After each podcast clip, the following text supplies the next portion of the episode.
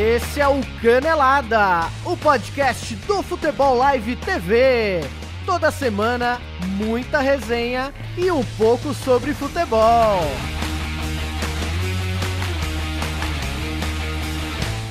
Salve, salve boleirada! Começando agora o Canelada de volta em sua segunda temporada. Uma equipe totalmente renovada aqui. Eu sou o Dantas e tô aqui com vocês nessa nova temporada do Canelada que começa com muita história sobre futebol. E hoje a gente vai falar sobre o Campeonato Paulista, a história do Paulistão que está começando agora. O Paulistão começou na última semana e a gente vai reviver aqui, junto com essa nova bancada, algumas histórias que marcaram tanto corintianos, palmeirenses e santistas também. Sejam bem-vindos. Se apresente aí, meu amigo Chico França. Tudo bem? Tudo bem, e você, Rodolfo? Maravilha. Se apresente aí, quem é você, pra galera te conhecer? Cara, eu sou o Chico França, gosto de música, gosto de filme, mas eu amo futebol. É uma coisa que eu faço com prazer. E obrigado pela oportunidade. É um prazer estar aqui. Sou Chico França, sou corintiano, gosto de falar de futebol com o maior prazer do mundo. Boa, Chico, valeu. E além de tudo, o cara é colecionador da revista Placar aí, você vai contar essa história daqui a pouco. Bom, e participando de longe aqui com a gente tá um amigão de longa data, que eu conheço mais ou menos, acho desde os 15 anos de idade. Quem tá na linha aí? Fala aí, Marcão Veiga. Fala, galera, tudo bem? Sou o Marcão, é, Santista, desde sempre, por conta do meu pai, e a base vem sempre forte. Boa, Marcão. Meninos da Vila eternamente, né? Exatamente. Boa. Dando bons frutos pra gente aí. É, vamos ver agora o que que sai, né, Marcão? Tá difícil espremer ali aquela laranja pra ver se sai alguma coisa, hein, bicho? ah, ontem o moleque entrou bem lá, o Arthur Gomes, então vamos, vamos ver se ele pega no ritmo aí, pega o ritmo. Boa, maravilha. Bom, galera, você que está chegando agora aí, que acompanha o Futebol Live e o Canelada pela primeira vez, para quem não sabe, a gente já está no programa de número 22. Uh, a gente está retomando agora a mídia do podcast. A gente agora fazia esse Canelada no Facebook, através da nossa live semanalmente. Então, esse programa ainda continua no Facebook, todas as segundas-feiras, a partir das 20h30. A gente vai falar um pouquinho sobre as rodadas dos campeonatos regionais e de todos os campeonatos que rolam pelo mundo. E nós temos também o nosso canal lá no YouTube, é youtube.com.br futebollive.tv. Então você pode acompanhar também os nossos vídeos com programas inéditos, toda a grade de programação do Futebol Live lá no YouTube. E para quem também gosta de muita informação sobre produtos de futebol, a gente tem lá as redes sociais, tanto no Instagram como no Facebook, para todo mundo que fica ligado aí e que gosta de acompanhar o Futebol Live TV.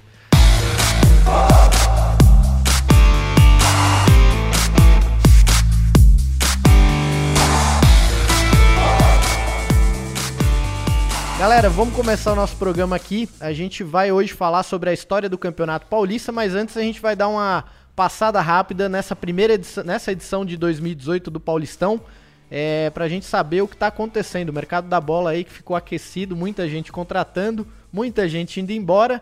E aí, o que, que vocês têm um pouquinho para falar do time de vocês? Será que vem forte aí? Chico França, você que, que tá ali com o Corinthians recém-campeão brasileiro aí, Muita coisa mudou. Ontem estreou contra a Ponte Preta, estreou mal no Pacaembu. 1x0 pra Ponte. Olha, é, a quarta força continua como quarta força. Nada muda. É, como eu costumo dizer, vai dar calo nos olhos esse ano. É, sufoco contra a Ponte Preta, perdeu de 1 a 0 porque a Ponte chutou no gol. Só faz gol quem chuta no gol.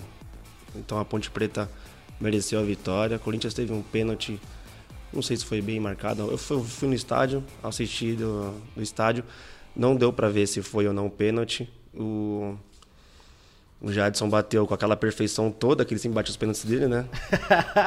É, quase furou o goleiro e a rede junto, deu, deu. Nossa. O que me chamou a atenção ontem foi o lateral direito da Ponte Preta. O cara tem muita noção de posicionamento, não passou uma bola por ele. É, cobertura, antecipação, velocidade, cara apoia.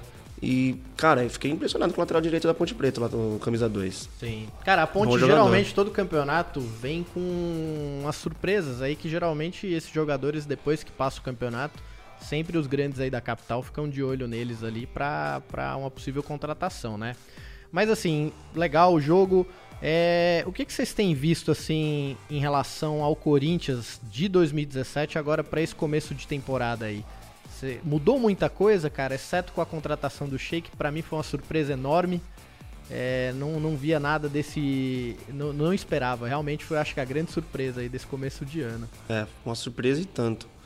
É, o Corinthians do ano passado, na Florida Cup, ele jogou contra o Vasco, ganhou de 4 a 0 Uma puta facilidade.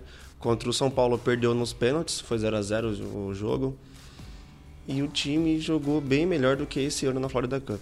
Eu acho que o Corinthians ele ele passou uma boa impressão esse ano porque tem uma base montada. Porque o Carilli começou uma base montada desde o ano passado.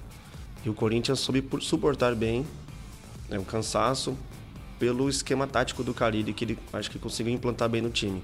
Mas eu acho que o Corinthians vai manter a mesma base do ano passado, o estilo de jogo. O Carilli não vai mudar muita coisa no Corinthians vai continuar meio pragmático, um jogo de vai ganhar de 1 a 0, vai tomar sufoco, vai sair um atrás aí vai começar a atacar o que nem contra a Ponte Preta ontem. O time atacou, mas não foi incisivo. Depois que tomou o gol, que ficou mais incisivo em cima da Ponte Preta, com o jogador a mais do segundo tempo inteiro. E eu achei que, olha, vai ser difícil esse ano. Marcão, você tem a mesma percepção? Você acha que ele, o Corinthians vai tá, ser um problema aí pro teu Santos nos clássicos que, que, que vão rolar aí durante o ano todo? Ah, como o Chico falou, acho que a base está montada, né? Não mexeu muito. É, é, considerável a perda do Jô, né? Que fez muitos gols. Era quem empurrava mesmo a bola para dentro, né? O Rodriguinho deu uma caída no, no, final do ano e parou de fazer gols, né? Ser mais incisivo. É, eu acho que o, o Carilli vai ter que mudar o esquema se não chegar nenhum atacante, né? Porque com o Casim não, não, não vai é, muito longe, né? Não vai conseguir, não vai ter paciência com ele ali, né? Ele não vai, ele não vai dar resultados ali para que, que devem, que deveriam dar, que deveria dar, né? É, eu acho que é sempre chato jogar contra o Corinthians, sempre, sempre tem times bem montados desde de sempre. Pegou essa, essa fase de Mano, Tite e agora o Carilli é, taticamente eles são muito bem armados, né? Então é bem difícil de ganhar do Corinthians. É só quando tem alguma coisa diferente, assim, algum dia ruim para eles, que algum outro time consegue ganhar e ganhar bem. Sem dúvida, cara. É, o Corinthians é sempre uma surpresa, uma incógnita. Isso foi o ano passado, né? 2017 começou ali sem muito saber, o Carilli assumindo o time pelo como um treinador, apesar de estar lá há muito tempo mas não sabia o que o Corinthians iria oferecer para o seu torcedor ao longo do ano, né? E aí no desenrolador a gente viu, foram dois títulos, o estadual e o Campeonato Brasileiro, uma campanha irretocável ali, exceto pelo segundo turno que a coisa foi um pouco mais complicada, cara.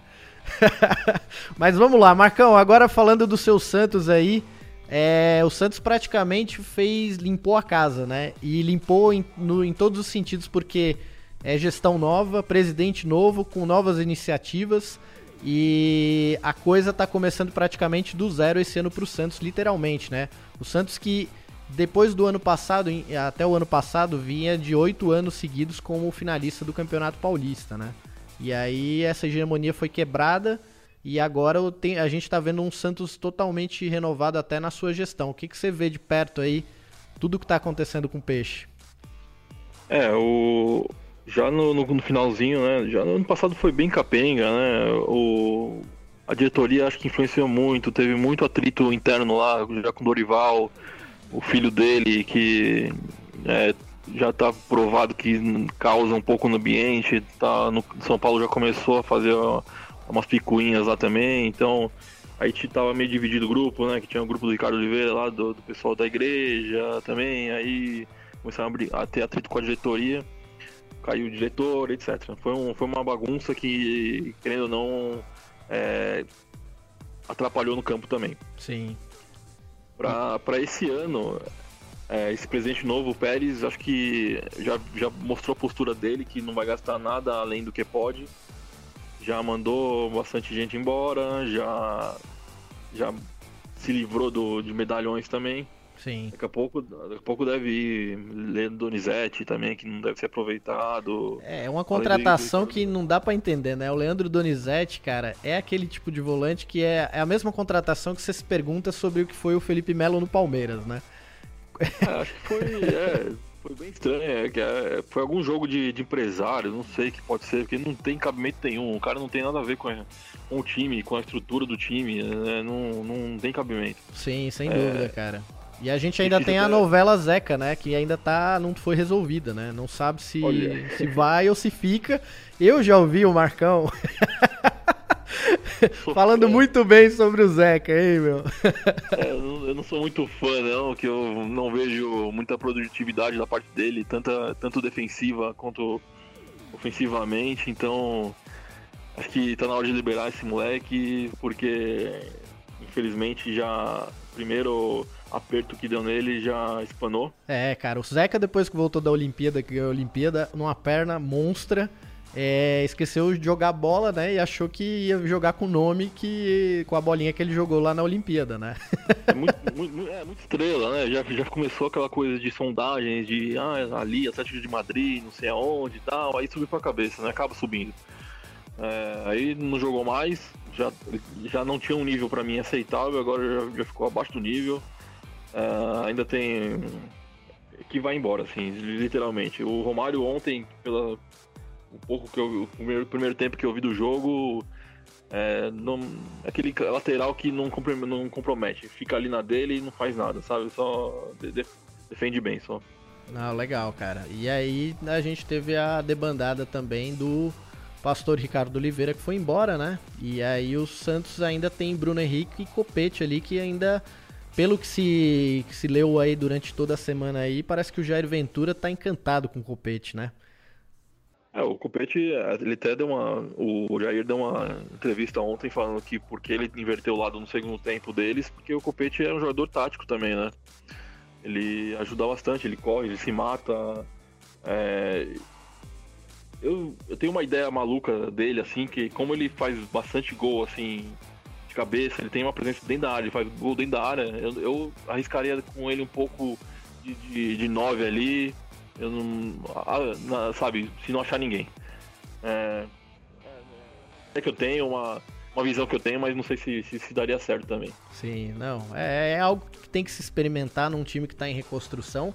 Mas o que me anima por parte do Santos é, é, o Jair Ventura, que é um treinador aí que mostrou o, o seu trabalho durante o Campeonato Brasileiro com o Botafogo. E a responsa é de pegar o Santos e o Santos sempre tem uma surpresa às vezes ali. Aparece o um moleque ali da, do nada e vai que vai, né, cara? Eu acho que a vantagem dele ter vindo, assim, legal dele, dele ter vindo, que ele tava muito confortável no, no, Botafogo, não tinha por que ele sair. Sim. Ele veio para um, pra um desafio e pra fazer bonito mesmo, acho. Então, acho que ele veio com uma, uma boa cabeça, pelo menos, e com vontade de, de mostrar algo diferente e ganhar. Legal, bacana. Chico França, você acha que o Santos vai apertar o seu Corinthians aí nesse Campeonato Paulista durante todo o ano aí? Difícil.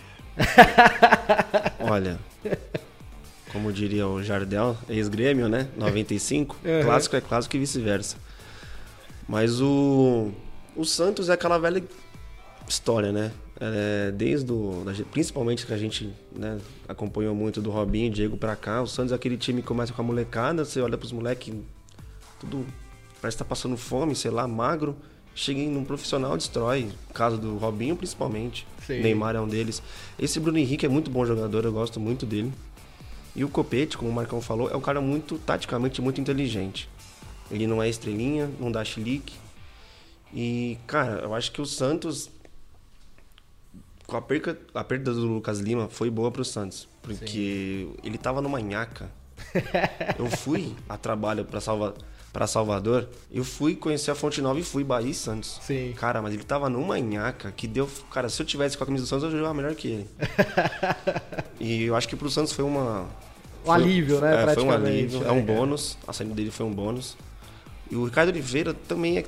Não sei o que, que acontece com ele, não sei se é igreja, não sei se é a idade, mas é um bom jogador, matador, é. mete gol, mas tem hora que empaca, parece um, sei lá, é, cara, eu acho que isso comprometeu muito. E é, a famosa demissão do Lever Cup, que durou meia hora ali, É, muitos se falam que, que o, a volta do Levir Cup depois dessa meia hora foi dada em função do grupo da galera da igreja lá que, que era comandado pelo Ricardo Oliveira. Confere, Marcão? É, foi. Literalmente, ele comandava lá, ele. Ele, tá, ele querendo ou não, ele tava, ele tava muito. Ele mandava ali no Modesto também, o, o antigo presidente. Sim. Tudo que ele, ele queria fazer lá dentro, ele fazia. Esse, essa foi a prova mais cabal que teve. Foi lá, não gostou, não queria que o Levi, sa... não, não queria que o, que o Levi saísse, foi lá, reclamou. É, deve ter ameaçado alguma coisa de, de, greve, alguma coisa do tipo e. Quem diria, hein, amigos? Quem diria? Vamos fazer greve. Não vai ter oração antes do jogo, hein? Se não, se não ganhar, já viu.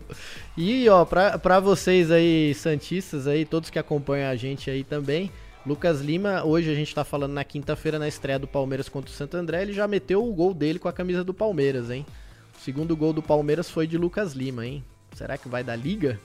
Esse Lucas Lima aí nesse Palmeiras, o cara que mais cornetou e mais tuitou sobre o Palmeiras durante esses dois anos aí de rivalidade que foram foi, foi formada, hein, Marcão? Eu quero, ver a, é, eu quero ver a primeira briga dele e do Dudu, aí eu quero ver o que vai acontecer. Cara, assim, falando agora de Palmeiras, vai ser um negócio, Deus nos acuda, cara. Ou esse time vai ganhar até um Mundial, até o final do ano, ou vai ser pior do que a época de Flamengo de Edmundo e Romário, quando rolava aquelas tretas. Inclusive, hoje, por coincidência, eu tava assistindo um vídeo das entrevistas do Edmundo com o saudoso Léo Batista, que, que ainda apresentava o Globo Esporte que os caras fala, faziam uma comparação, né? Que jogadores da década de 90 só davam aquele discurso padrão, né? Ah, a gente vai se esforçar, os três pontos, isso aí se eternizou no futebol. E as entrevistas do Edmundo, cara, era um negócio assim, bombástico. Juiz me xinga. Errei o primeiro passe, a torcida vaiou. Quatro meses sem receber. Precisa mais de alguma coisa? E isso era demais, cara. E, e, era uma coisa assim que eu acho que o Palmeiras pode ser que vá reviver muito do que a gente viu dos grandes times que eram montados na década de 90. Eu acho que o Roger tem a postura certa para comandar o pessoal, que ele é muito sério. Ele não, não até agora não deu brecha para outro comentário, outra é, outra visão dele assim, né? Mas é muita gente junto aqui que dá atrito, né? Que, que nem você falou. O Felipe Melo também, tinha esquecido dele. Daqui a pouco vai dar uma dura no Lucasinho, mas eu quero ver o que ele vai fazer também. É muito estrela. É Espero que não, né? Até pela, pelo bem da seleção que ele jogue bem, vá pra seleção, mas é difícil. É, não, vai ser bem difícil. E aí, Chico, você acha que o grande derby da capital aí esse ano vai vai dar jogo ou vai ser mais um massacre do, Palme do Corinthians em cima do Palmeiras? Porque o ano passado não deu puxeiro, né? Olha, ano passado eu crente que a gente perdeu os três derbys no ano do centenário do derby, ganhamos três. Não sei como, mas tudo bem. Romero metendo gol de. metendo passe de três Nossa, dedos, cara, o, nas o, costas. O, o, o, segundo, o primeiro turno do brasileiro, que foi no Allianz 2 a 0 que o Guilherme Arana matou a pau. Esse sim foi, eu acho que, o grande jogo do Corinthians no ano, na minha opinião. E não podemos esquecer do Roger, né? Ele no Grêmio teve um atrito com o Luan. Só não foi externado isso, mas rolou uns boatos aí. Chegou no Atlético Mineiro também, teve o com o Luan do, do, Galo também, né? Teve o Luan, é, teve, ali no Galo tinha a panelinha Fred Robinho, né? É, que, que causava um certo atrito ali no, no, no ambiente. Então, assim, se a gente for pegar o histórico do Roger ali, ele foi fritado no final do, do, dos clubes que ele passou, óbvio, é, é incontestável o trabalho que ele fez no Grêmio. Eu acredito até que o Grêmio que o Renato Gaúcho pegou aí, que deu tantos frutos no ano de 2017, é, foi em função do trabalho que, de base que o Roger fez. Mas em determinado momento que ali ele não conseguiu fazer com que os times dele, as equipes jogassem, o final do Grêmio, a passagem pelo Galo, foi um pouco causado também por essas questões extra-campo, né? Mas eu acho que é, é muito. É como você disse no começo. No, o Palmeiras tá. Não, não vou comparar, né? Pelo amor de Deus, mas pelo ambiente, pelos jogadores que tem, o perfil dos jogadores está parecido mais ou menos com 93. Tinha Edmundo de um lado, Antônio Carlos do outro. Quem mais tinha lá que era o. Tinha o Rincon o, também. É, o Rincon também passou por lá. O Palmeiras tem Lucas Lima, Sim. tem o Dudu e tem o Felipe Melo. A sorte, a minha opinião, que o que o Roger Guedes foi pro Atlético Mineiro. Que ele é um, Esse- esse cara é muito chiliquento, cara. Ele deve ser uma marra, uma estrela da bexiga, porque eu- ele não, na minha opinião, ele não é um bom jogador, não agrega em nada. E o Palmeiras fez bem em se livrar dele. Agora, com a chegada do Lucas Lima, parece que ele vai ter um gás novo. Ele tava manhaca no Santos porque ele queria sim sair do Santos, ele queria ir pra Europa. Ele foi pro Palmeiras, que não é demérito nenhum jogar com a 10 do Santos, que foi de Pelé. Não é demérito nenhum você deixar de ir pra Europa pra jogar no Palmeiras, que é um baita, é um clube grande do futebol mundial. Eu acho que ele tá com. Ele renovou o gás dele. Que ele, acho que ele vai dar trabalho esse ano. É, vamos ver, cara. Assim, ele não pode reclamar nada da vida que ele tem um empresário que mais tira dinheiro de todo mundo que, é, que se chama pai do Neymar aí, Neymar pai, né, Marcão? Esse aí é, uma, esse é um mito, né? O cara é um fenômeno, né? Mas é outro motivo que atrapalha o Lucas Lima também. Bom, galera, pra gente fechar aqui o, o quarteto é, paulista, a gente tem o São Paulo aí, né? Que começa o ano com o mesmo treinador do ano passado, Dorival Júnior, e o seu grande nome, o Hernandes, foi embora pra China, né? Não teve conversa, Hernandes foi embora. Lucas Prato, a grande contratação do ano, também não pensou duas vezes, falou: Eu tô vazando aqui dessa bagunça. E usou o pretexto que a filha dele queria estar com ele lá e assinou com o River Plate. Como é que vocês veem aí o São Paulo, cara? Que é um negócio impressionante, assim, com todo mundo que eu converso, o que era o São Paulo e o que o São Paulo se tornou hoje em termos de organização. E até então a gente não sabe o que vai acontecer. Tá, para mim, as grandes cont- contratações do São Paulo para esse campeonato é, foi o Raí virar diretor técnico lá, diretor de futebol, veio o Ricardo Rocha e agora estão negociando com o Lugano. Fora isso, cara, eu não vejo mais nenhuma novidade no São Paulo. Chico, o que, que você acha aí? Olha, o São Paulo, mesmo antes do Hernandes chegar ano passado, eu já achava ele um bom time. Sim, no Ele papel. Era, ele era mal treinado, mas era um bom time. Aham. Depois que ele chegou, óbvio que o São Paulo jogou muito melhor do que muito mais do que estava jogando antes. Trocou o técnico, chegou o Hernanes. E pena que ele foi embora, né? Porque o cara realmente é o filho da bola. Eu acho que o São Paulo esse ano vai dar trabalho. Quer dizer, vai ter muito trabalho. Será que chega desacreditado igual o Corinthians e vai surpreender, é, cara? Diferente do ano passado, eu acho que sim. Eu acho que ele vai chegar esse ano meio que por fora.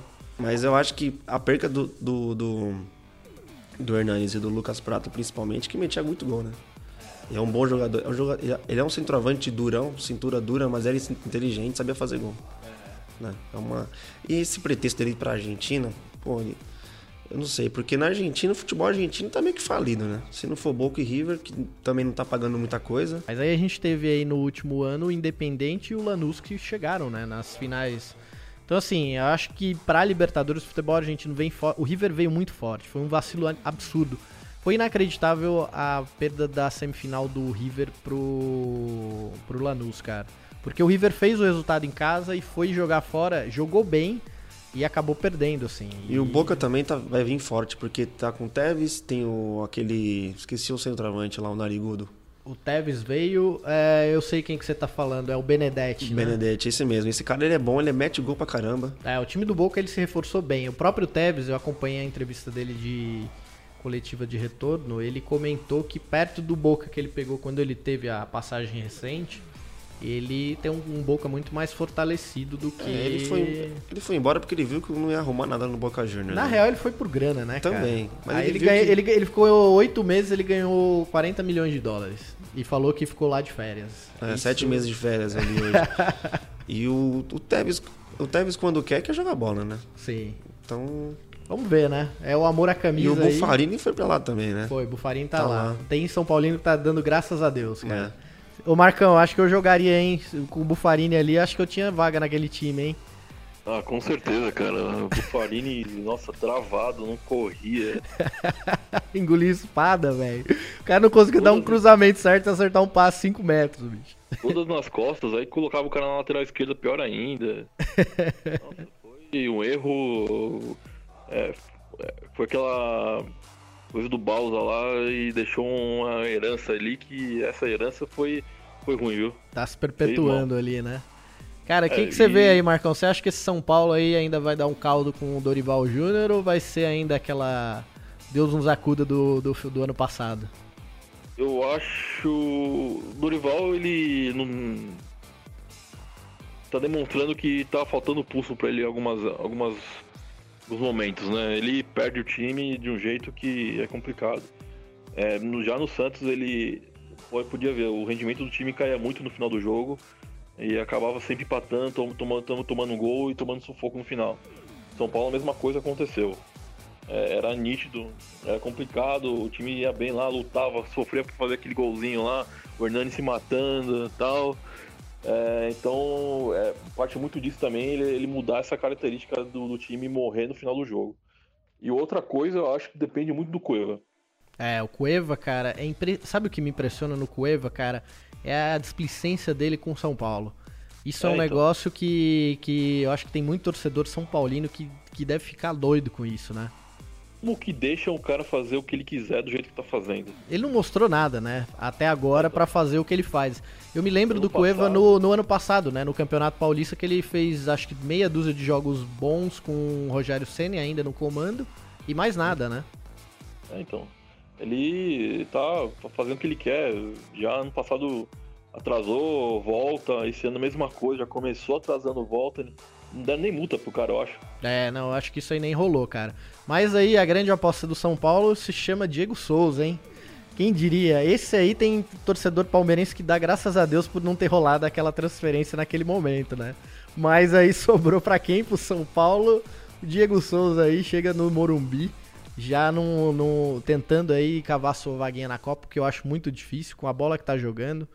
É, isso eu acho que a gente vai ter programa para falar lá pela frente é, quando a gente falar das listas, da nossa lista final da seleção brasileira. Vai ser uma pauta interessante. E, cara, eu acho que Diego Souza ali e Rodrigo Caio do São Paulo, esses caras aí, ou eles vão comer a bola em seis meses, mas tem que comer muita bola, ou não tem mais espaço, né? É, eu acho que o Diego Souza, ele vai vir motivado com essa questão da seleção, mas é, acho que é ou dá, ou dá muito certo ou vai, ou vai dar muito errado também. É 880 nesse caso dele, né? É, o final dele lá no esporte ali já tava num, num, numa anhaca danada, né? Já não tava jogando mais nada ali. Acho que o jogo, um, dos, um grande exemplo foi o jogo do final do primeiro turno ali, que ainda já tava aquele processo de negociação e um pouco de desgaste com o Luxemburgo.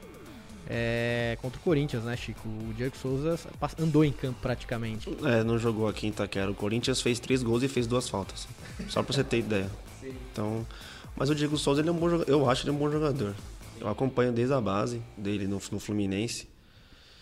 É, eu acho ele um bom jogador, só que ele é meio marrento, meio É, a passagem dele pelo Palmeiras foi muito boa e aí foi. a saída foi conturbada em função da torcida que pegou muito no pé dele.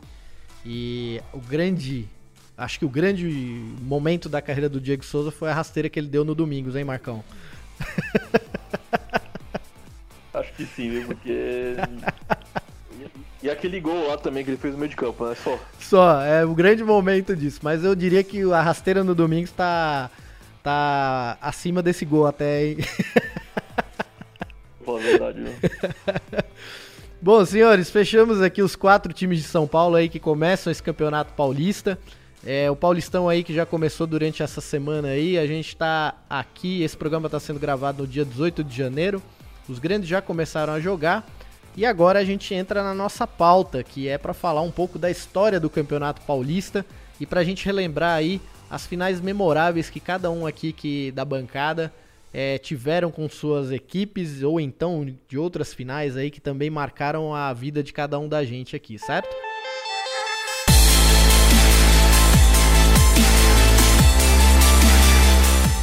O Campeonato Paulista começou em 1902 foi a primeira edição do, do, do Paulistão aqui, faz tempo pra caramba aqui. Chico, Chico França, que é o historiador da mesa aqui. Chico, você tem aí de cabeça quem que foi o maior campeão? Se não tiver, eu pego aqui. O maior campeão paulista? É, quem tem mais títulos aí Olha, na ordem, hein? deixa eu pensar aqui. não sei, viu? Tem que procurar no Google isso aí. do paulistano da vida aí. É, né? É. e aí? Você acha que seu time é o maior campeão? Cara, eu acho que com 28 títulos dá para falar para muita gente aí que a gente é o maior campeão. 28 títulos, 28. hein? Só na era Marcelinho ali foram Não, nove... Marcelinho ganhou, se eu não me engano, quatro paulistas, cara. quatro 95, 97, 99, 2001. Sim. Ele é o maior campeão da história do Corinthians, Sim. jogador. Né? E só Marcelinho ganhou quatro. Teve um jogador nos anos 30, se não me engano, o Neco, ele ganhou acho que sete paulistas. Caramba, é bastante. Bastante. hein? Jogou no clube 17 anos, né? Então, Sim. Ô Marcão, você que Oi. é Santista aí, na época de Pelé ali do, do Paulistão, o negócio também era complicado, né, cara? Esse recorde que o Santos tem de oito finais consecutivas, na época do Pelé rolou? Você lembra disso aí, não? Acredito que sim, que desde quando o Pelé entrou até. Não sei, até 60, e- 66, até acho que tem aquela rivalidade com o Palmeiras lá, de Ademir da Guia lá, que eu, eu vejo o pessoal falando. Foi seguido também, o Pelé foi artilheiro de todos os, campe- de todos os campeonatos. 58, ele fez 50 58 gols, foi Caraca. um negócio. É, o Campeonato Paulista antes tinha até um peso maior, os regionais, né, tinham um peso maior do que os campeonatos nacionais, né? Se a gente parar pra avaliar, quando você vê jogadores ali, hoje mesmo eu tava assistindo, até recomendo pra quem quiser ver, é uma excelente entrevista, cara, do Rivelino que ele deu pro André Henning da do Esporte Interativo num programa lá que o André Henning tem de entrevistas.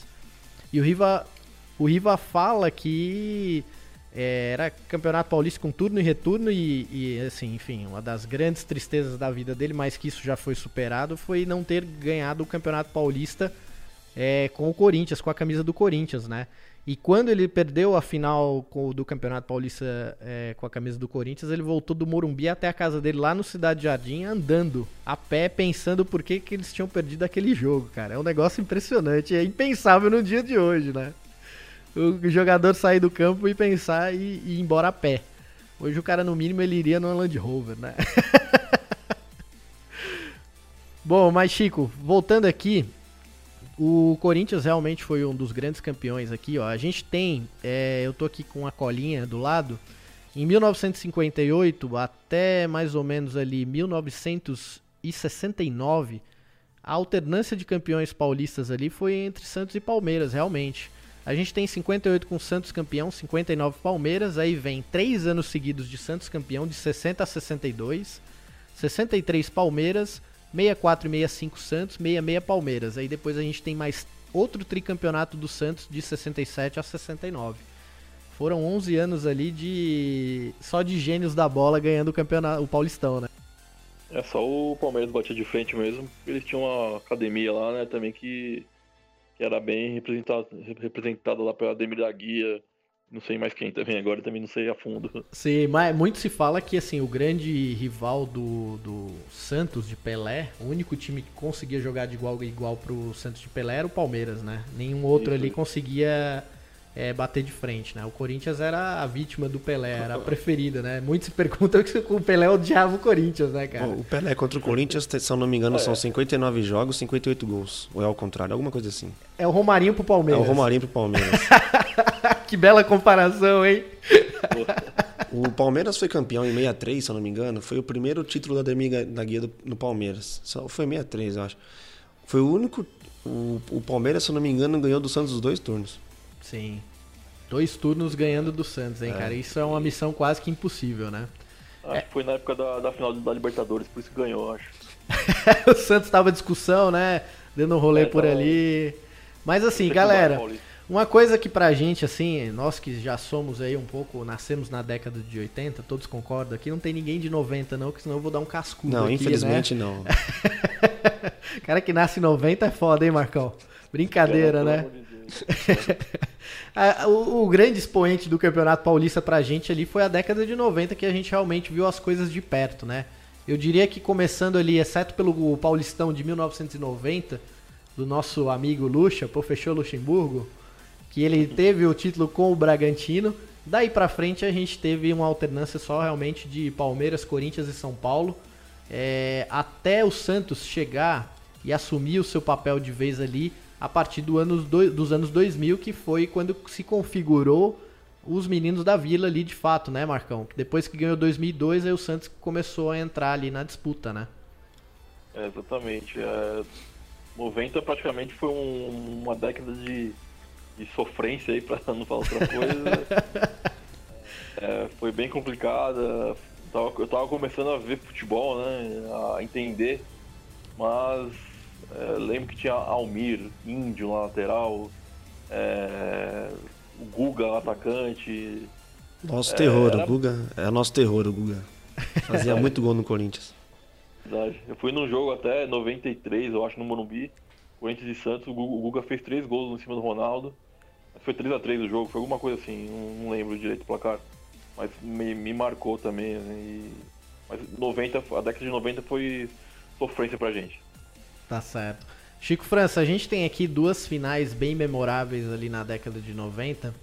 É, que infelizmente seu time perdeu, que foi 93 e 94. Foram duas finais marcantes. Só veio a ganhar esse campeonato, que aí foi um campeonato realmente de muitas polêmicas, que foi em 95, né? É. Aquela final que o Viola foi lá e comemorou como deveria. É, no, é, foi 93 que ele imitou o porco, ele imitou né? o porco, e né? o Luxemburgo acendeu o pavio dos palmeirenses lá e... Mas em 95 o Corinthians tinha um time inferior do Palmeiras, mas a, a gente tinha um conjunto melhor, uh, digo, da união dos jogadores. Porque o Palmeiras também estava numa fase já de, de mudar de ciclo também de jogadores e tal. E aí em 95 a gente finalmente ganhou do Palmeiras da Parmalat um título, né? Sim.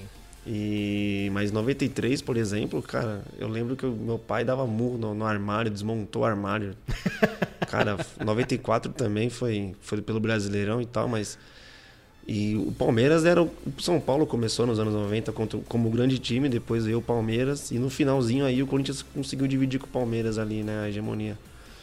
Mas uma final também boa que de lembrar assim foi 99, né? É... As embaixadinhas do Edilson. Essa rendeu muita coisa aí no futebol brasileiro, porque eu tava até contando aqui antes da gente começar o programa que o Vampeta deu uma entrevista recentemente que aquelas embaixadinhas tinham sido combinadas, né? E aí, cara, é, o Edilson tinha falado, ó, vou fazer uma embaixadinha lá na hora do jogo, falou pro Paulo Nunes. E aí o Paulo Nunes não levou a sério a história e o jogo começou a rolar. O Palmeiras, obviamente, começou, perdeu o jogo porque já estava bem saturado. O Palmeiras estava em duas finais. Era o ano que poderia conquistar a Tríplice Coroa, porque tinha sido campeão da Libertadores. Foi para a final da Copa do Brasil, não ganhou, né? E naquele ano também estava na final do Paulistão. Paulistão. Cara, era uma doideira, né? Era muito campeonato rolando num primeiro semestre ali. E aí, enfim, o Edilson fez as embaixadinhas que aí começou a rolar aquela treta toda dentro do campo, né?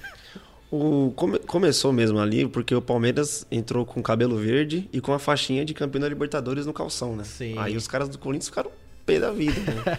Aí falou, não, tem que ser campeão de qualquer jeito hoje, vou aprontar alguma aqui também. E, e deu no que deu, né?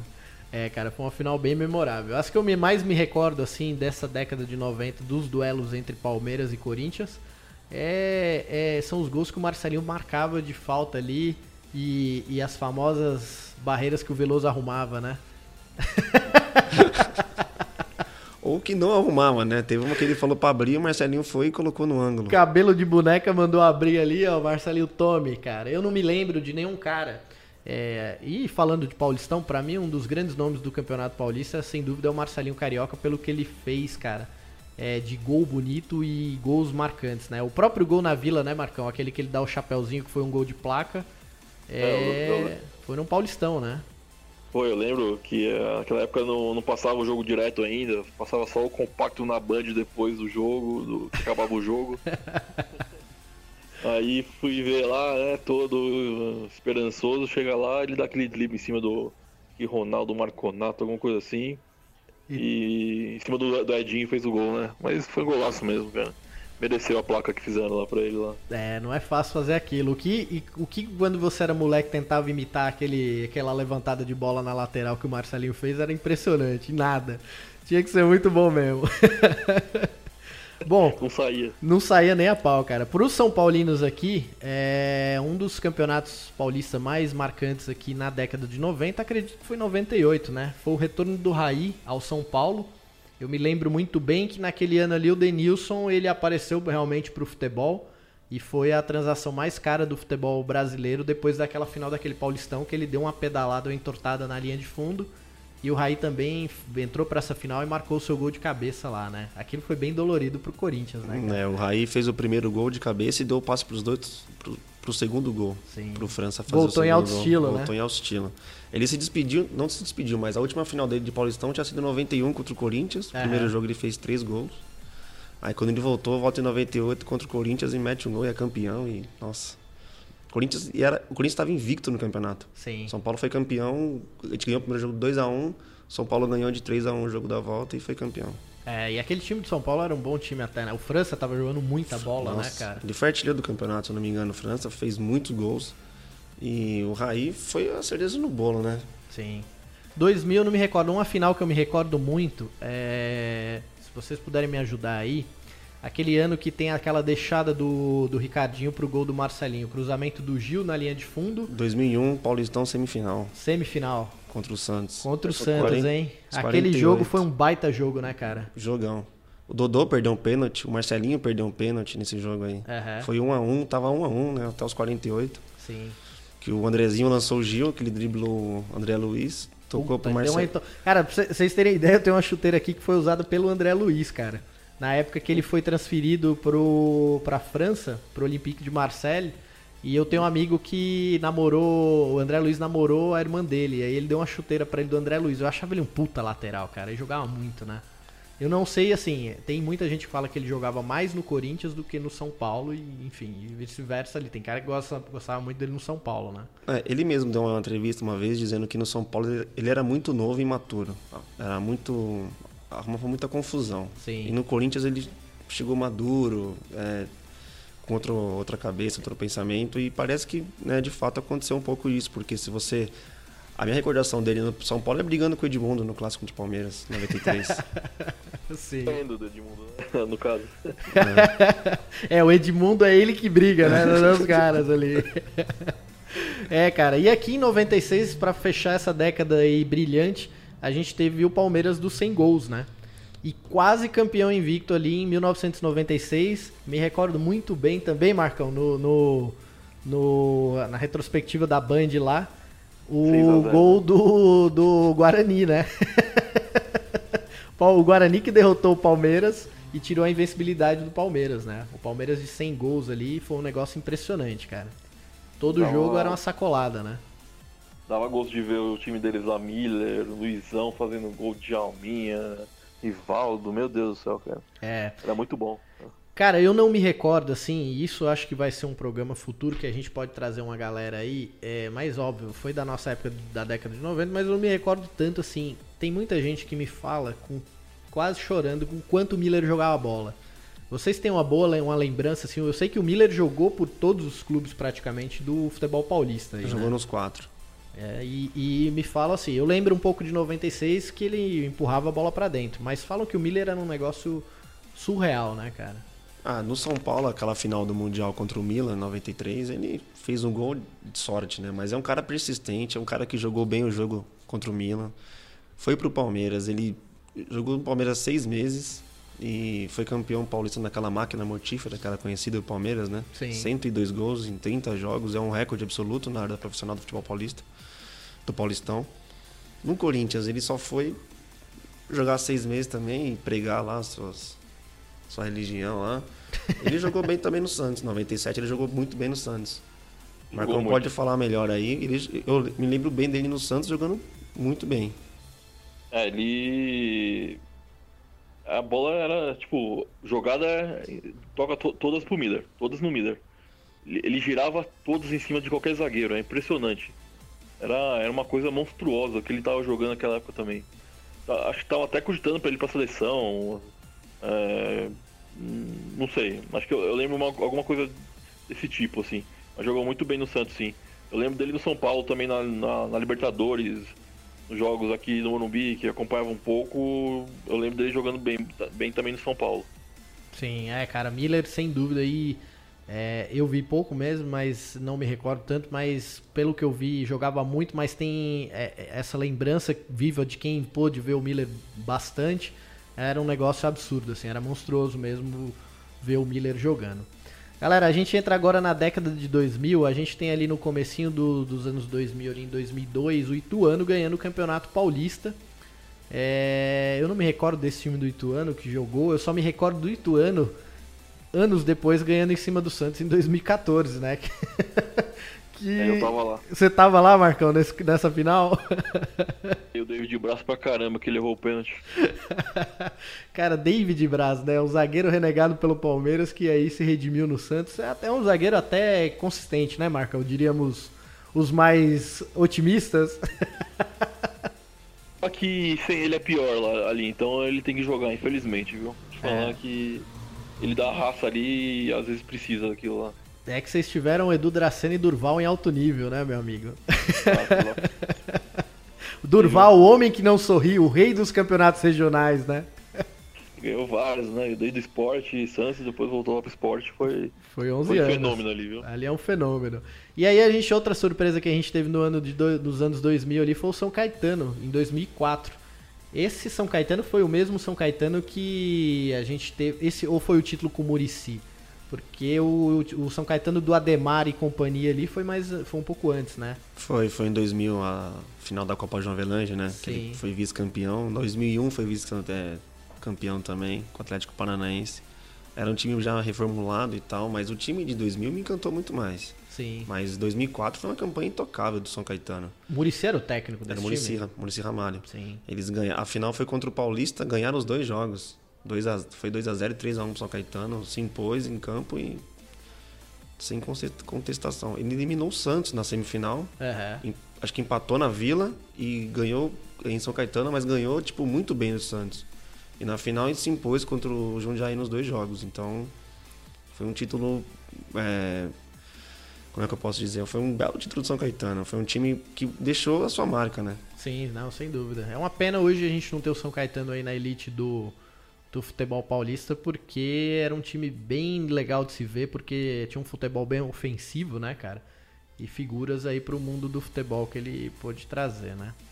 Bom, no ano seguinte a gente teve o São Paulo campeão em 2005 com aquele time do Leão que ele deixou preparado, ganhou o título, foi embora pro Japão, né? E aí a gente já sabe a história que o São Paulo naquele ano foi campeão da Libertadores e depois campeão mundial, né? A base daquele time campeão da, da Libertadores é, foi toda formada nesse campeonato paulista, né, cara? É muito curioso porque ali a gente tinha figuras como Lugano chegando, que até então era o, a contratação do presidente, né? Exatamente. ninguém, ninguém queria o Lugano no time, ninguém gostava do Lugano, sei lá. Ele Ninguém sabia porque ele estava ali, né, cara? É. E a história, o Lugano, até em entrevista recente, ele fala que realmente ele era o, treino, o jogador do presidente. Presidente. Porque foi uma recomendação uh, do Aguirre, né, que era o treinador do, do, na época do Nacional, pro Marcelo Portugal Gouveia, e aí ele foi lá e contratou, mesmo sem pouco ver o Lugano jogar, e o Lugano fez o que fez. E aí a gente tem 2006, 2007 dois anos seguidos de Santos campeão. Marcão, eu não me lembro de nada desses anos aí. Você consegue refrescar a nossa memória em 2006, 2007, o que, que aconteceu? É, 2006 eu, eu, eu não estava aqui também no Brasil, tava, tava batendo perna na, na Itália lá, tentando jogar ainda. Sim. É, então eu vi, eu vi pouco de lá, assim, mas era aquele... Era o Luxemburgo, eu acho, né? Com, com um time meio... É, com bons nomes, mas nada de especial, assim, né?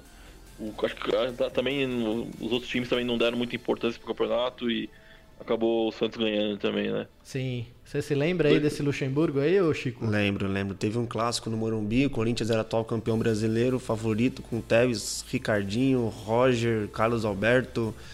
Nossa, o Santos, era a turma do, da MSI. Da MSI. E o Santos entrou com 12 jogadores em campo para confundir o Corinthians. Uhum. Ele entrou com 12, o Luxemburgo.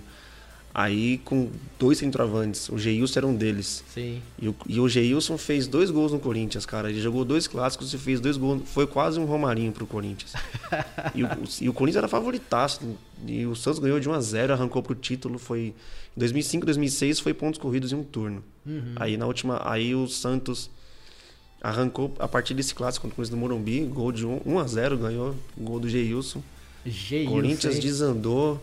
E aí, nossa, o Santos foi campeão também incontestável. Perdeu para o São Paulo no Morumbi na penúltima rodada. O São Paulo encostou, mas no último jogo pegou a portuguesa na Vila Belmiro, ganhou fácil e foi campeão.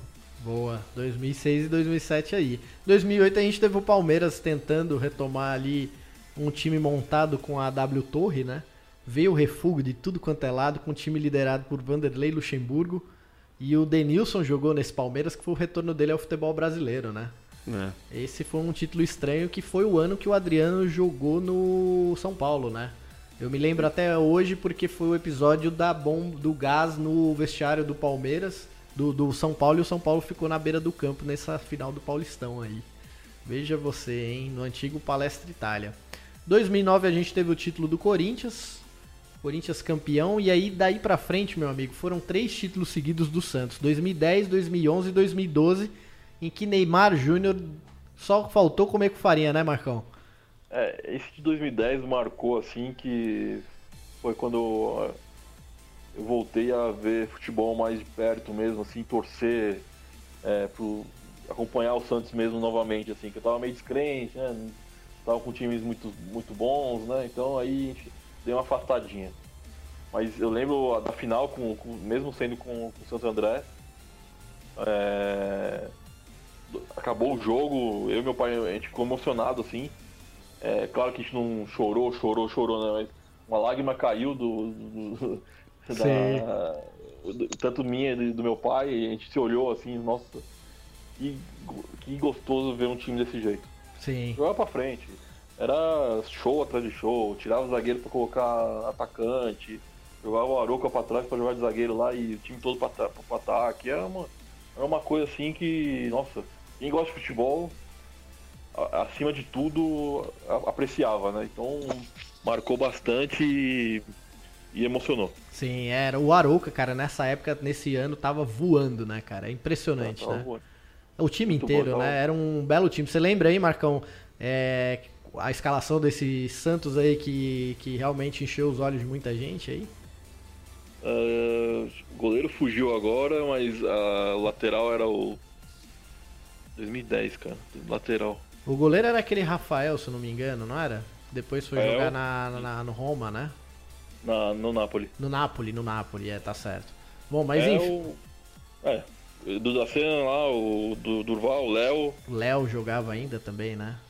Aroco, Wesley, Robinho, Neymar, André e Ganso. Que beleza, hein? Ganso jogando fino da bola. Numa dessas desses anos aqui foi o ano que ele disse não pro Dorival Júnior, né? Que não iria sair no jogo na final no, no, no Pacaembu, né? Vou sair, não vou sair. Acho que foi esse, foi esse último jogo mesmo. Grande Tá polêmica. Pessoal, só um minutinho aqui. Eu vou ter que dar um minutinho aqui rapidinho só pra eu avisar aqui que a gente vai demorar, ó. Que o, o prédio fecha às 10 aqui, só um minuto. Tudo bem.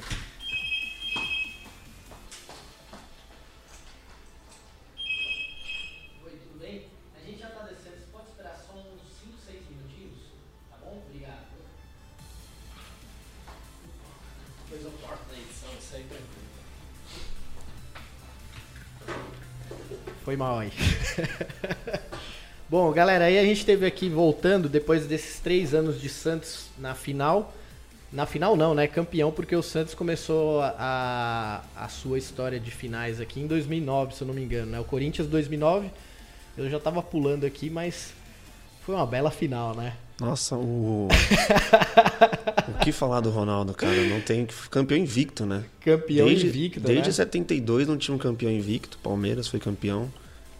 E o, Ronaldo, o que, que o Ronaldo fez naquela final com o Santos na Vila? Na semifinal contra o São Paulo também no Morumbi foi Foi inacreditável. absurdo, né, cara? Eu tava pulando essa final aqui, é, porque realmente os três anos que o Santos foi campeão foram foi um futebol muito vistoso ali, mas, cara, 2009 a gente volta um pouco, porque o Gordão, pra mim, é o, é o meu grande ídolo do futebol, é o Ronaldo.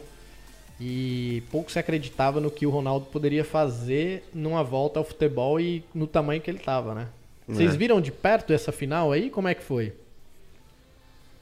Você viu, Olha, Marcão?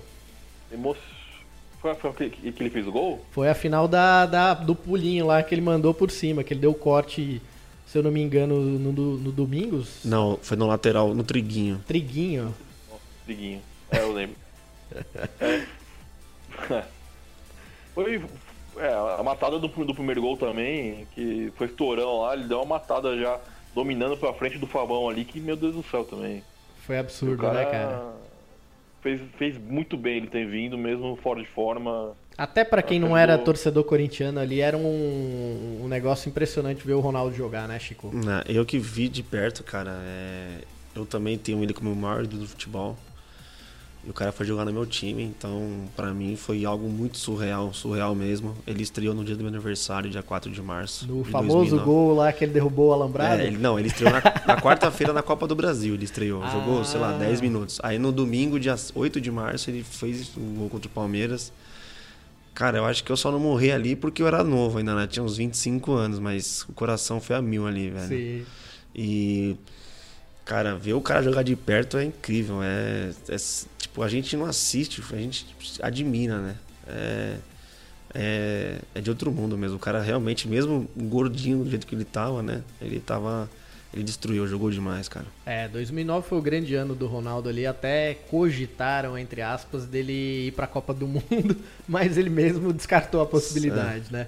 Ali foi o grande ano de apelo do Neymar e do Ganso para que eles pudessem ir pra Copa do Mundo, né? Como o Paulistão de 2010, que a gente já até tinha falado, que o Marcão comentou aí da, da experiência com o pai dele, ali foi realmente uma afirmação do que seria Neymar, né, Marcão? É, pelo jeito que tava, cara, levar Nilmar já. Tanto que nem usou o Nilmar, né? Então, na, na, na Copa, acho que. Ah, mostrou que os, os, meninos não, não pipocavam, né? Que em 2009 eles estavam meio que. É, jogo, jogo mais pegado, assim, até com o próprio Corinthians eles dão uma sumida. Mas em 2010 eles foram lá e assumiram a camisa mesmo. É, viraram homens, assim, eu, eu diria. Sim. Futebol. E começaram a, a mostrar o que, pra que, que vieram, né? O Ganso, infelizmente, parou no tempo um pouquinho e ficou para trás, né? Mas foi bom ver ele jogando daquele jeito naquela época. É, não, o Ganso tinha uma classe absurda, cara. Ele jogava de cabeça alta e é, eu acho que assim, é óbvio, você ter um Neymar do seu lado, a motivação de jogar é um negócio diferente, né? Você poder saber, não só o Neymar, mas assim, um time que você olhe em volta e você saiba que a bola vai voltar, você vai passar e o jogo vai seguir, o jogador tem uma motivação maior. E com a qualidade que o Ganso realmente tem, não é que ele não tem mais essa qualidade, mas é que ah, é, muito se apostou que ele seria o cara do time que ele fosse assumir. Foi no São Paulo, muito se esperou que o Ganso fosse um cara que fosse assumir uma, um protagonismo e, não, e o Ganso talvez não tenha essa postura que o Neymar tem, né? De levar um time sozinho. E ali ele estava é. no meio de um time que dividia as responsabilidades muito bem com ele, né, cara? Eu acho que ele, ele deveria ter assumido mais no São Paulo, que o time jogava um pouco para ele. É... Até na época do Jadson lá, ele, ele meio que encolheu também, ele se encolheu, o Jadson tava jogando um pouco melhor, aí foi inverteu a coisa e mas faltou um pouco de personalidade para ele, sim. Ah, sem dúvida. Bom, aí a gente tem o Corinthians ali em 2013, campeão. É, esse ano de 2013 ali foi o ano da passagem do Tite. A, a o Tite ainda tava. Era o Tite. Era Tite o Tite, campeão, né? né? Ele tinha Por... sido campeão da Libertadores Mundial e. E aí só fechou um pouquinho, mas ganhou mais um é, título, né, só Chico? ganhou mais uns dois títulos no 2013, ganhou a Recopa e o Paulista. Chico, uma pergunta assim que eu acho que é a pergunta mais imbecil que eu vou fazer, mas. Não existe pergunta imbecil. Imbecil é não perguntar. mas para você, corintiano, e eu acho que para muitos aí, depois de Oswaldo Brandão aí, o Tite, ou até com Oswaldo Brandão na conta aí, é o maior treinador do Corinthians da história? Sim, na minha opinião, sim. Em segundo, Oswaldo Brandão. Sim. Marcão, para você, quem que é o maior treinador da história do seu time? Uh... Dorival Júnior não vale. cara, eu gosto muito do, do Cabralzinho 95, viu, cara? É mesmo? É, não sei, marcou muito pra mim, assim, cara. Que você, é... que você viu, né? Ali, sem dúvida, esse cara aí. É porque aquele time do Santos 95 era uma bela equipe, né, cara? Também que chegou ali no. no que foi campeã, né? É, eu eu comecei jogando de meia direita por causa do, do Giovanni, cara. Então, pra mim, pelo amor de Deus, cara. era ridículo. lá é, era muito bom, cara. sem dúvida. Essa foi só uma pergunta fora do contexto aqui, mas seguimos aqui. Bom, 2014 a gente teve Ituano campeão e aí depois dois anos seguidos, o Santos perdeu essa final para o Ituano, né? A gente teve o Santos campeão em 2015 e 2016, dois anos seguidos aí de Santos mais uma vez bicampeão paulista. 2016 foi a final contra o Palmeiras, que aí depois É, ou foi 2015 contra o Palmeiras e depois foi a final da Copa do Brasil, né? Foram dois anos de finais aí entre Palmeiras, dois campeonatos com finais entre Palmeiras e Santos, né? É, aí a rivalidade, a rivalidade cresceu um pouco, aí foi toda aquela falação que o Lucas Lima começou a encher o saco do, dos palmeirenses e tal, né? É. e hoje, veja vocês, hein? Dorme na mesma cama. Como o mundo dá volta. Sem dúvida. É. Bom, pra gente encerrar o ano passado, foi a famosa história da quarta força, hein, Chico França? Vocês é. aguentaram, hein? Como é que foi começar o ano passado ali? A quarta força. Olha, eu até tinha um. Concordava com os jornalistas que diziam isso, quarta força, porque eu achava o Palmeiras o melhor time dos quatro, o São Paulo brigando com o Santos ali em cima e o Corinthians é, um pouco mais abaixo. Mas aí veio o primeiro clássico contra o Palmeiras, ganhamos de 1 a 0 com um jogador a menos. O jogador, que o juiz expulsou o Gabriel, o Gabriel erroneamente. Um baita volante, cara, que é. eu, eu acho que foi assim, um, enfim, foi uma história do futebol, mas é um dos grandes volantes do futebol brasileiro ainda. É um bom jogador, ele, né? Aí depois ganhamos do Santos de 1 a 0 gol do Jô também.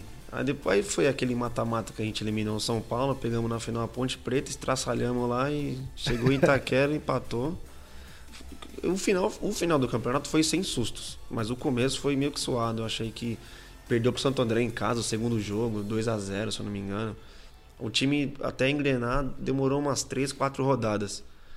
Mas depois que engrenou, ganhou do Palmeiras, ganhou força, foi para cima e aí começou a acumular vitórias e não perdeu mais o campeonato. Sim. Tudo é, isso, na minha opinião, é, é a mão do técnico, a mão do treinador, porque o time de fato eu não acho que seja tão qualificado quanto comparando com o São Paulo na época, por exemplo, o próprio Santos. Sim. Legal. Agora pra gente fechar, a gente já tá batendo aqui uma hora de programa. Qual foi a final e o campeonato mais marcante para vocês aí de todas todos alguns que a gente falou aí para nesse meio campo, nesse meio tempo aí? Chico olha, França. Olha, sua final de Paulistão, inesquecível, que tá ali guardada no fundo da memória. 99, sem dúvida. 99. 99. Corinthians e Palmeiras 2 a 2 o empate do Edilson, depois as embaixadinhas dele. Cara, foi incrível. Sim, Marcão?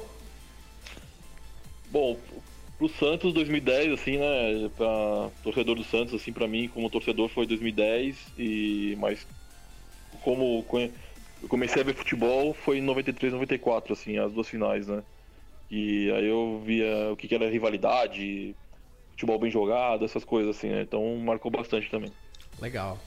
Bom, bacana. Cara, para mim, assim, uma das grandes finais do, do Paulistão que me marcaram mesmo, assim, de ver um futebol bonito, por incrível que pareça, foi essa aí de 2009, da, do retorno do Ronaldo.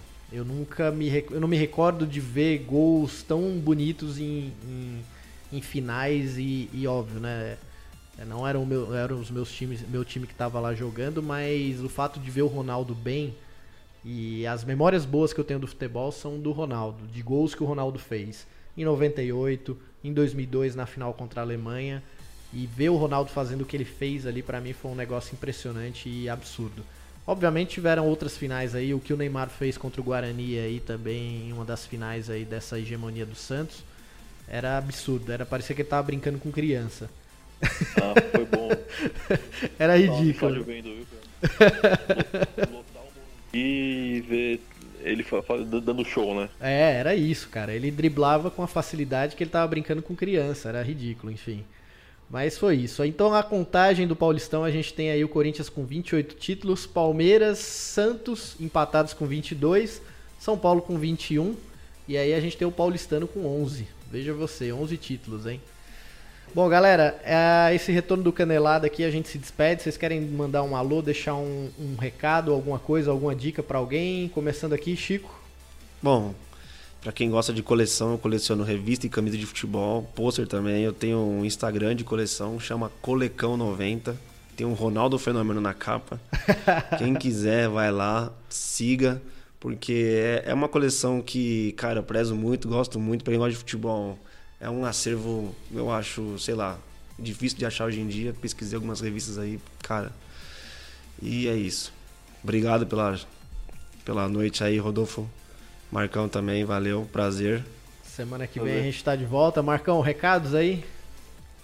Cara, é só pra aproveitar aí esse, esse pessoal aproveitar esse futebol antes da Copa aí. Acho que muita gente vai querer jogar bem e, e vai acabar fazendo bem pro futebol aqui do, do, Brasil, por exemplo, né? A galera jogar bem e ter jogos melhores do que a gente estava tendo. E a Copa do Mundo tá, tá quase aí, acho que é a cereja do bolo para todo mundo aqui, eu acho, né? Então, Sim. obrigado aí pela, pelo convite mais uma vez, Rodolfo. Valeu, Chico, valeu. prazerzão e tamo aí.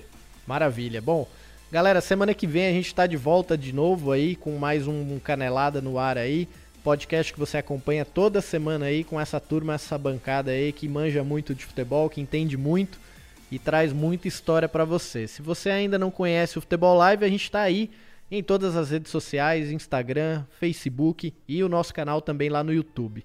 Muito obrigado, um abraço para todos, que o Campeonato Paulista ainda mantenha o seu romantismo e mantenha aquelas finais que deixa qualquer torcedor de cabelo em pé e que faz muita molecada aí guardar boas recordações do seu time pro resto da vida. E isso é o mais importante porque o futebol é dessa maneira aí. Valeu, até a próxima semana aí. Um grande abraço a todos aí.